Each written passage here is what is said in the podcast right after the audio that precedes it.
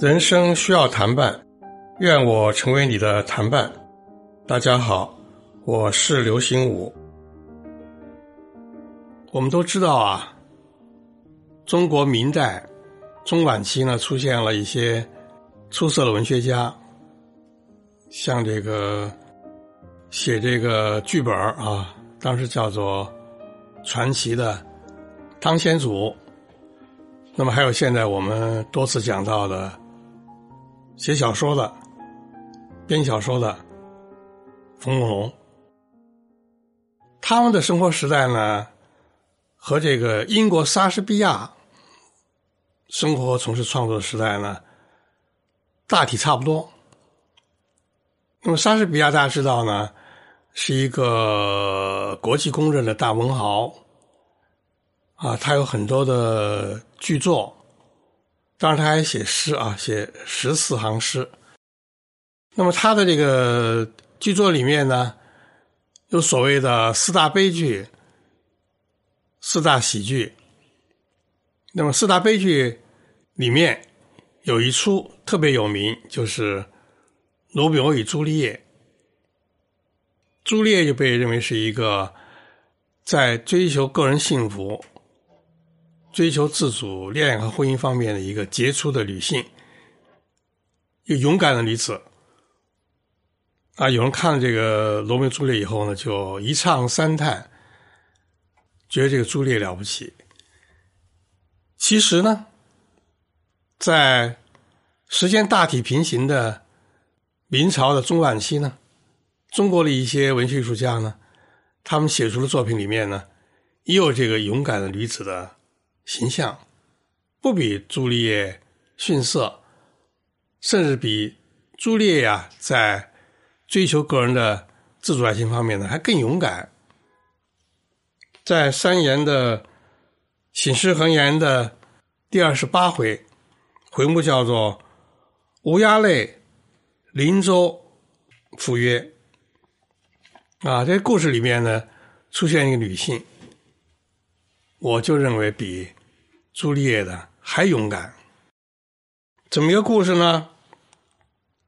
就说两个官员，他们同时啊去赴任，啊，他们在这个科举考试当中啊，同时参加考试，同时考中，又同时被任命，所以呢，他们就都出发去赴任，但他们两个要去的那个目的地啊不一样。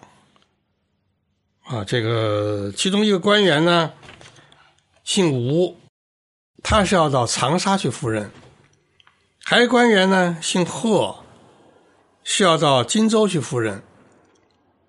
虽然他们的目的地不一样，但是呢，从水路出发的话呢，前面一段啊，他们的船只呢是可以啊并行的。那么这个姓吴的官员呢？有一个儿子叫吴燕，十六岁；姓贺的官员呢，有一个女儿呢，叫秀娥，十五岁。啊，这两只船呢并行航行呢，到了一个码头时候呢，气候就变化了，就不宜继续航行了。两船停下来以后呢，啊，这俩官员原来就认识吗？就互相拜访，啊，你到我的船上来拜访，我到你船上去拜访。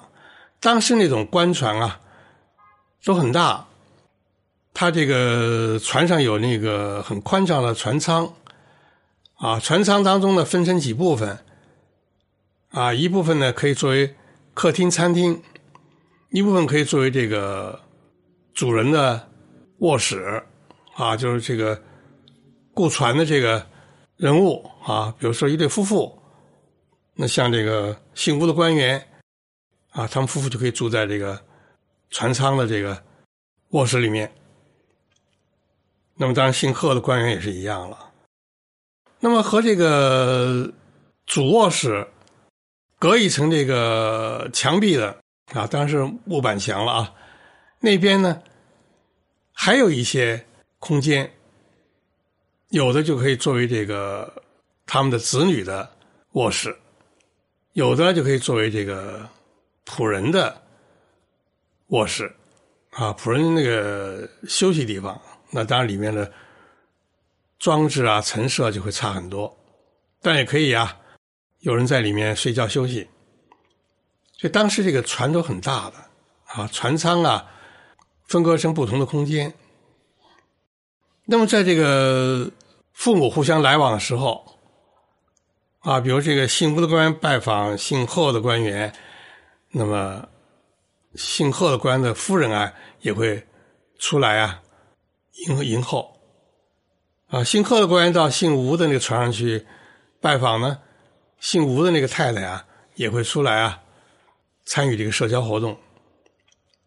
他们子女呢，那么。像这个吴燕，他是一个小伙子，啊，当时那个社会这个男子啊，可以出头露面，所以这个吴燕呢是可以随着这个他的父亲啊，到这个贺家的船上啊，去一起拜访的。但是这个贺家这个小姐秀娥呢，她是不可以啊，这个参与社交活动的啊，当时这个封建礼教的规范，他不行。但是呢，他在船上呢，他观察啊，他有他自己的船舱，他可以从船舱的窗户啊往外观察。另外，在这个父母进行社交活动时候呢，他还可以啊走到甲板上，走到这个父母活动空间的窗外，朝里面张望，他就看到了这个无言了啊，看到了就是隔壁船上那个。吴家的那个公子了啊，就觉得这个第一是帅哥，第二能够听到一些谈吐，很斯文，很有学问，很懂礼，很得体，他就很喜欢，很喜欢的这个。他回到自己船上他就琢磨啊，他后来啊，他就有了这么个心思。啊，他说我也老大不小了，老听我父母啊议论啊，要把我嫁出去。那现在呢，我自己遇到了这么一个公子，是吧？说金帆若错过此人啊，后来呢，总算给我配一个豪家官宦，想必呢，也未必有啊。这公子啊，才貌双全。哎，他就要自主决定自己的婚姻，哎，啊，但是他又觉得呢，这公子呢究竟怎么样？光隔窗窥望他的这个相貌，听几句谈吐还不行。为了亲自考察，啊，他就决定啊，两个船靠得很近嘛。那么，特别是这个晚上啊，大人们都歇息以后呢。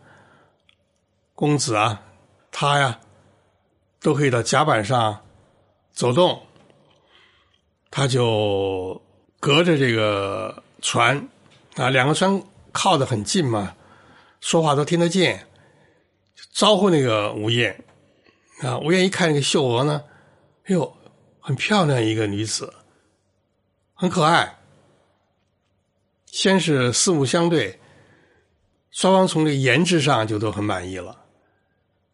然后呢，稍微说几句话，就觉得呀，都很惬意。然后这个秀娥就大胆到什么地步呢？他这个吴燕说：“说你干脆啊，跳到我们这船上来，咱们俩呢聊一会儿。”啊，吴燕是个小伙子嘛，他从这只船跳那只船呢，很容易，两个船就靠着嘛，就过去了。过去以后，这个秀娥就把这个吴燕呢引到自己的船舱里面了，啊，就聊，一聊的话呢，哎呀，很有共同语言，很聊得来，很高兴啊，心里就更拿主意了，说这个公子啊，今后就是我的丈夫，我还非他不嫁了。两人正聊得欢呢，这个时候呢。没有意识到，气候发生了变化。险恶的天气呢结束了，风平浪静了，所以这个两只船上这个船夫啊，就是开船了。开船以后呢，因为这个风平浪静，那个船行驶很平稳，他们就没有发觉。到发觉时候呢，哎呀，到那儿那个水道就分叉了，去往长沙走一条水道，去往荆州就驶入了另一条水道，啊，两个船就互相就不相干了。那这个时候，吴越呢就有点慌，说：“这怎么办呢？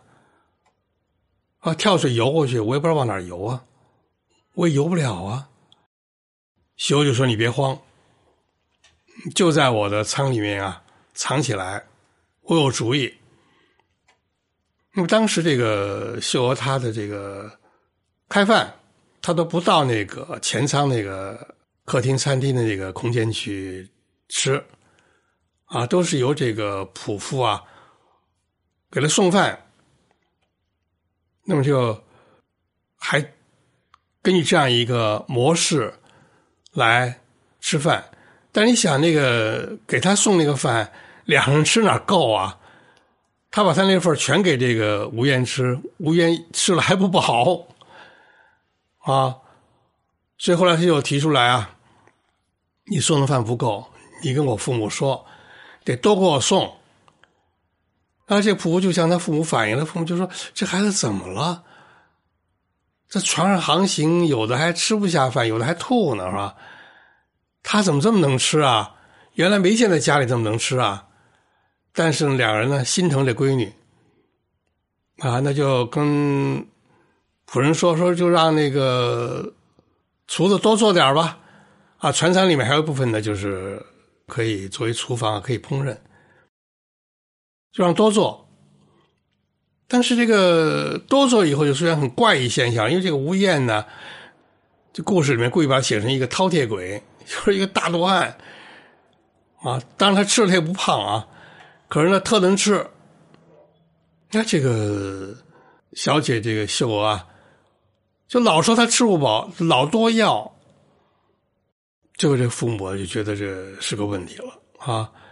这个他们这只船就到了一个码头以后呢，他父母就让仆人上岸去请医生，说得给我的孩子看病啊。他吃了一份还不够，还再要一份他好像得了一种那个就是贪吃病啊。那也不见他那个发胖啊，就是吃个没完。那么这个医生来看病的时候呢，当然他就让这个吴燕啊躲在床底下。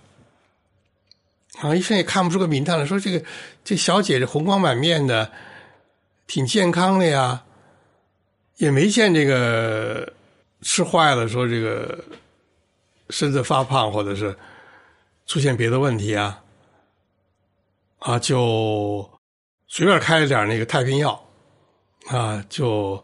领了这个酬金就走了，但是你想，这个船呢，一段一段的水路往前行驶，那这个事儿早晚要暴露的，是吧？因为船舱虽然分割成好几个空间，毕竟啊，你的这个响动啊，你的这个一举一动啊，作为啊，会被人发现啊，有猫腻，首先仆人就发现了，是吧？那么后来他父母就把他叫到这个前仓他们那个地方啊，就盘问：“那秀娥，你究竟怎么回事啊？”秀娥这个就非常勇敢的道出真相啊，说就是因为这个吴燕吴公子啊，跟我在一个舱里头，他老吃不够，我不能让他饿着。哎呀，这个父母一听啊，大吃一惊，这可怎么办呢？啊，他们家的船呢是要去往长沙，说不定呢都快到了。